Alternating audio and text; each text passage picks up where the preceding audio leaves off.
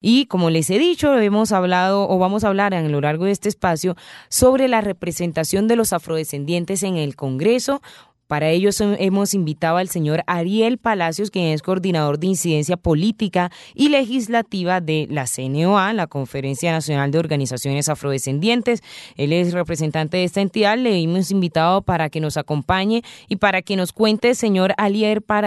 Palacios, cuál es su opinión acerca de eh, la situación que se ha venido presentando y ha generado diversas polémicas en varias de las, de las representantes afrocolombianos. Señor Ariel Palacios, bienvenido a Afrocolombia. Cuéntenos, ¿qué opinión le merece esta situación?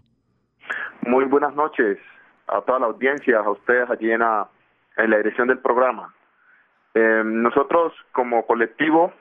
hemos venido dialogando eh, por más de tres años alrededor de, las regiones eh,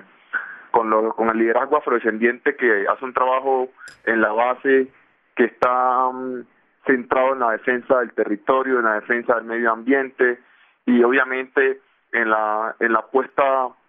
en la en la puesta de, rutas para la para el, el acceso a, a los derechos afrodescendientes en el país. Es un, un colectivo de gente muy grande en el país que se está pensando eh, cómo cómo avanzar hacia mecanismos de política pública que permiten hacer material que permitan hacer material eh, los derechos de la población afrodescendiente en Colombia. Obviamente es un, es un ideal debido a que las grandes eh, tasas de desigualdad que tiene hoy el país ponen a la población afrodescendiente en los más altos dígitos, de, de miseria y de, y de necesidades básicas insatisfechas. Este escenario nos, nos, nos rebasa hoy en el escenario de participación política debido a que no hubo una, una concertación organizada de parte de por parte del movimiento organizatura afrodescendiente. Eh, fue lamentable tener que ver 39 listas de personas aspirando, 29 listas aspirando alrededor de eh, 80 candidaturas de afrodescendientes por dos circunscripciones, cuando nosotros lo que les planteamos eh, por, bajo muchos eh, escenarios y en muchos momentos fue que si el movimiento, pese a las diferencias, podía eh, tener espacio para canalizar los puntos de, de en común, se pudiera establecer una plataforma de participación mucho más allá de las dos curules y no enfrentarse y, y, y hacer una un trabajo para la elección en esos cargos de representación de manera fracticida, en tanto que se desperdicia gran parte de la votación de la población colombiana con estas dos curules. La comunidad afrodescendiente está totalmente eh, em, eh, entretenida con dos curules que son como un caramelo que se les da a, un niño o a niños y eh, pierde las posibilidades de, de, ver mucho más allá. Hoy esto, este escenario presenta una confrontación que pareciera ser de, de, de que da un panorama eh, nacional e internacional como de prekinder como personas, líderes que están en el prekinder de la política, es decir, que están apenas aprendiendo a entender lo que está ocurriendo. Y, y, y esto va a requerir un trabajo de mucha ingeniería para, para poder sacar a la población afrodescendiente de este, este rol político. Hoy la confrontación está tejida entre, entre un sector que eh, inicialmente ha tenido las curules los últimos ocho años, pero no representan nada a la población afrodescendiente. Eh, sus temas de, de discusión en el Congreso no recogen la realidad afrodescendiente, no, no están a la altura de los debates territoriales, de las situaciones que se está viviendo en materia de crisis humanitaria, de las situaciones que se viven en materia de insolidaridad institucional para poner adelante, la, poner a andar las políticas y los mínimos acuerdos que se concertan con el gobierno. Hoy no se conoce cuáles han sido los avances de, de los acuerdos del, del realizados en el marco de la de la consulta previa al Plan Nacional de Desarrollo 2010-2014. Es decir, hay una insolidaridad institucional eh, bastante fuerte y la representación de las comunidades afrodescendientes en los últimos ocho años ha estado en ese escenario eh, totalmente eh, eh totalmente eh, ajena a esta realidad. Hoy están en una, en una, en una pelea, una pugna, un pleito jurídico y nosotros lo que, lo que hemos planteado públicamente es que ese pleito jurídico le hace daño a la población afrodescendiente y que, en efecto, lo que pudiera eh, tener en consideración los, los altos tribunales para salvaguardar y para zanjar esta discusión es poder tener la opinión de amplia del proceso organizativo, de la gente que trabaja por, por hacer una, una, una defensa del territorio, de la gente que, que permanentemente está impulsando las denuncias, permanentemente está impulsando procesos en la región y descentralizar las curules, porque las curules están hoy en manos de personas que no les interesa el cambio de la realidad afrodescendiente en Colombia. Señor Ariel Palacios, ¿cuál es esa trascendencia que tienen las dos curules afro, estas dos curules que representan la población afrocolombiana y que pues la pregunta pudiera parecer de alguna manera obvia o pues innecesaria, sin embargo es una pregunta que para muchos en este momento se siguen haciendo, ¿cuál es la necesidad de estas de hacer la diferenciación y que se tenga para la población afrocolombiana unas dos curules para eh, especiales, ¿no? Sí, el sueño de las dos curules, el espíritu con que la Constitución eh, para la gente del, del, común y la clase política, para la gente de la academia, eh, que analiza con detenimiento el tema, eh, el espíritu de la Constitución con el otorgamiento de esta representación afrodescendiente en el Congreso era ponerle voz a los que no tenían voz en, determinado momento histórico y que la brecha de, eh, de negativa de participación política dentro del, del escenario de construcción de la política pública pudiera irse cerrando respecto de la población no afrodescendiente y afrodescendiente. Entonces, inicialmente se arrancó desde el 91 con el establecimiento de estas dos curules como una un paso inicial para para que la población afrodescendiente diera el salto político. Pero hoy llevamos ya 20, 20 años de este escenario y no ha podido haber un salto político. Eh, la trascendencia que hoy sí tienen las curules es que, por, por lo menos en un escenario donde 200 y pico de parlamentarios no hablan eh, de manera detallada y de manera interesada en debates de profundidad sobre la realidad de, la población afrodescendiente en el Pacífico, en el Caribe, de las realidades que vive la población afrodescendiente en las periferias de las ciudades de este país, mayoritariamente. Em, eh, estas curules son el elemento central para poder, por lo menos, dar un grito de auxilio. Y cuando las curules entran a tener, a estar en manos de personas que no están sincronizadas con, la realidad territorial, eh, pues concretamente ese grito es imposible darlo. Es decir, hay una, un escenario de, de, exclusión política eh, incrustado al estilo de un apartheid. Si, si ustedes observan la conformación del Congreso de la República, eh, es la fotografía de un apartheid de facto y, hay que denunciar a la ante la comunidad internacional que eso es lo que ocurre en Colombia. El escenario de racismo estructural, cotidiano, institucional, se traslada al Congreso de la República en la ausencia de participación. Cualquiera que sea el debate en este país sobre, sobre la democracia representativa y participativa, diría, no se sabe qué está pasando con la democracia del país, que por lo menos existe un 25% de la población afrodescendiente y su representación allí es casi nula. Primero. Y segundo, que aquellos que llegan no llegan por iniciativa comunitaria, por iniciativa de sentido colectivo, sino más bien de, escenarios clientelistas y amarrados a la, clase política que maneja de una u otra forma las regiones y hace, hace arreglos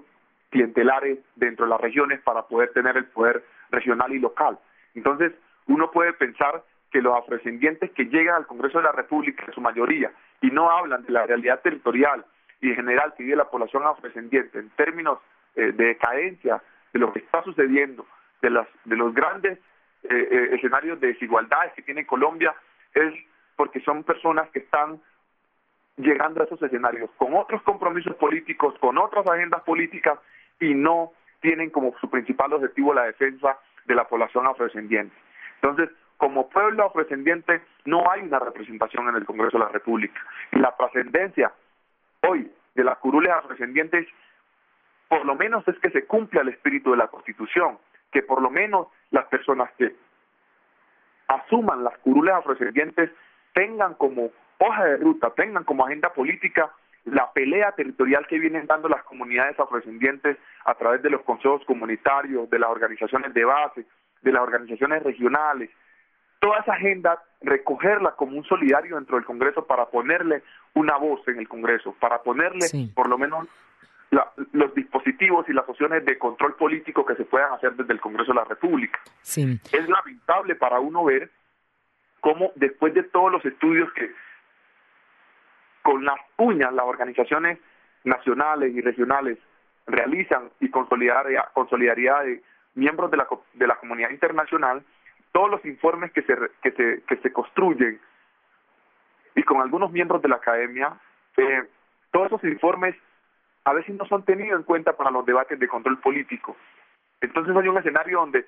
la ausencia en, ese escenario de participación se refleja en la, en la falta de control político sobre los temas que, que competen a la población afrodescendiente. Entonces aquí siempre se está hablando de los temas que preocupan a la población no afrodescendiente. entre tanto puede uno ingerir, inferir que el Congreso de la República legisla sobre temas que tienen que ver con la población no afrodescendiente. Si usted revisa toda la, la toda la, la gaceta de los proyectos de ley aprobados, de los debates del control político en el Congreso, usted puede encontrar, lo puedo asegurar, puede encontrar una agenda política del Congreso de la República ajena a la realidad afrodescendiente.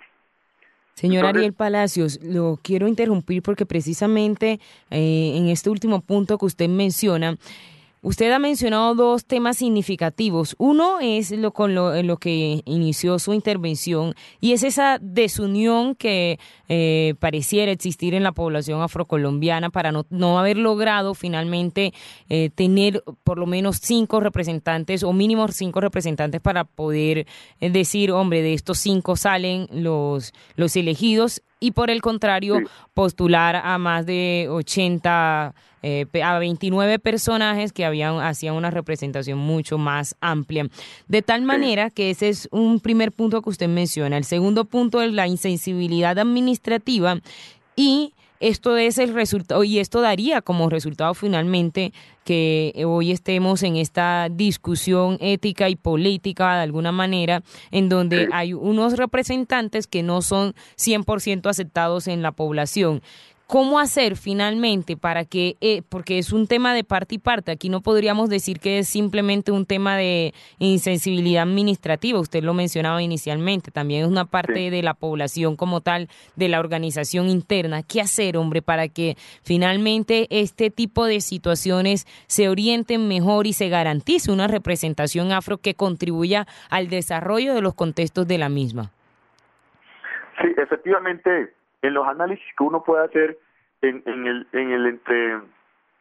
eh, el juego político que hay hoy respecto de las curules uno puede tener dos ideas centrales. Una la posibilidad de que la población afrodescendiente tenga esto como una oportunidad política para sentarse a analizar y eh, buscar hacer un esfuerzo importante por poner sobre la mesa los puntos de diferencia al interior del movimiento organizativo y, y, los puntos de diferencia de la gente que no quiere saber nada de una causa pro, pro, derecho de la población afrodescendiente, ¿cierto? Es decir, hay que hacer un esfuerzo vital para poder canalizar los puntos de encuentro de la población afrodescendiente que concurre en un movimiento de defensa de los derechos para poder buscarle un camino y poder y poder pensar que las próximas elecciones del Congreso de la República y las próximas elecciones de, los escenarios de representatividad de este país pueden tener otro escenario de, en este juego de la democracia, en este en esta dinámica de la democracia colombiana, ¿cierto? Y el punto dos tiene que ver con que estas personas que pueden tener la representación de la población afrodescendiente en el Congreso de la República a través de las dos curules, eh, realmente deben ser personas que vengan y tengan un acervo organizativo, y no de nombre, sino del trabajo regional, del trabajo del trabajo en diálogo con todos los nodos del país, con todos los nodos organizativos afrodescendientes. Y por lo menos si, si hay diferencias entre estos nodos, que se note un esfuerzo eh, por, por llegar a puntos de encuentro. Sobre la pertenencia a la población afrodescendiente o la no pertenencia a través del autorreconocimiento, aquí gran parte de la discusión sobre las curules se está colocando allí. Y lo que nosotros hemos planteado es que este escenario de discusión debe incluir la opinión de todos y cada uno de los de los procesos organizativos a nivel nacional y regional. Entonces, ver qué trabajo han hecho cada uno de los que están dándose la pela por este por estas curules para ver si tienen un, un sentido de, de,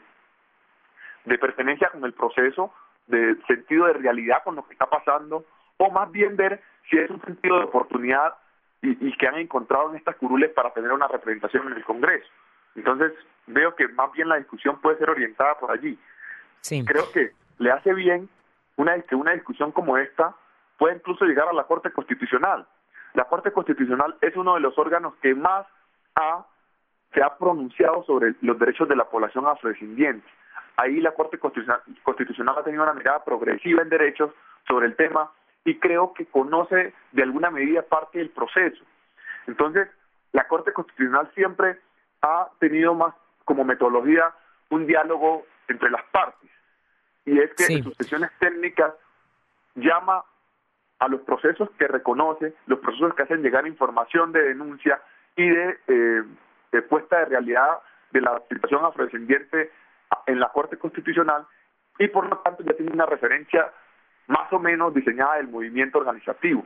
Y es que en este proceso nadie puede decir, yo soy líder del movimiento organizativo si no hace un trabajo con la comunidad. No se puede aprovechar un escenario de, de democrático tan tan amplio como el que tiene la población afrodescendiente, donde todo, todo y cada uno de los afrodescendientes puede hacer un trabajo en pro de lo colectivo eh, y abusar de ese escenario para decir en algún momento determinado bajo la intención de tener un sentido de oportunidad sobre, sobre alguna pues, una curulo o un puesto público, decir yo soy un líder y hago un trabajo en la base. Sí. Yo creo que esa es una discusión bastante ética que, que la Corte Constitucional puede ayudarnos a, salvaguardar. Y, sí, lo escuchamos, Ariel. Y de fondo, ya para finalizar, de fondo, la Corte pudiera incluso dar, dar líneas sobre cómo tener una representación idónea en el Congreso.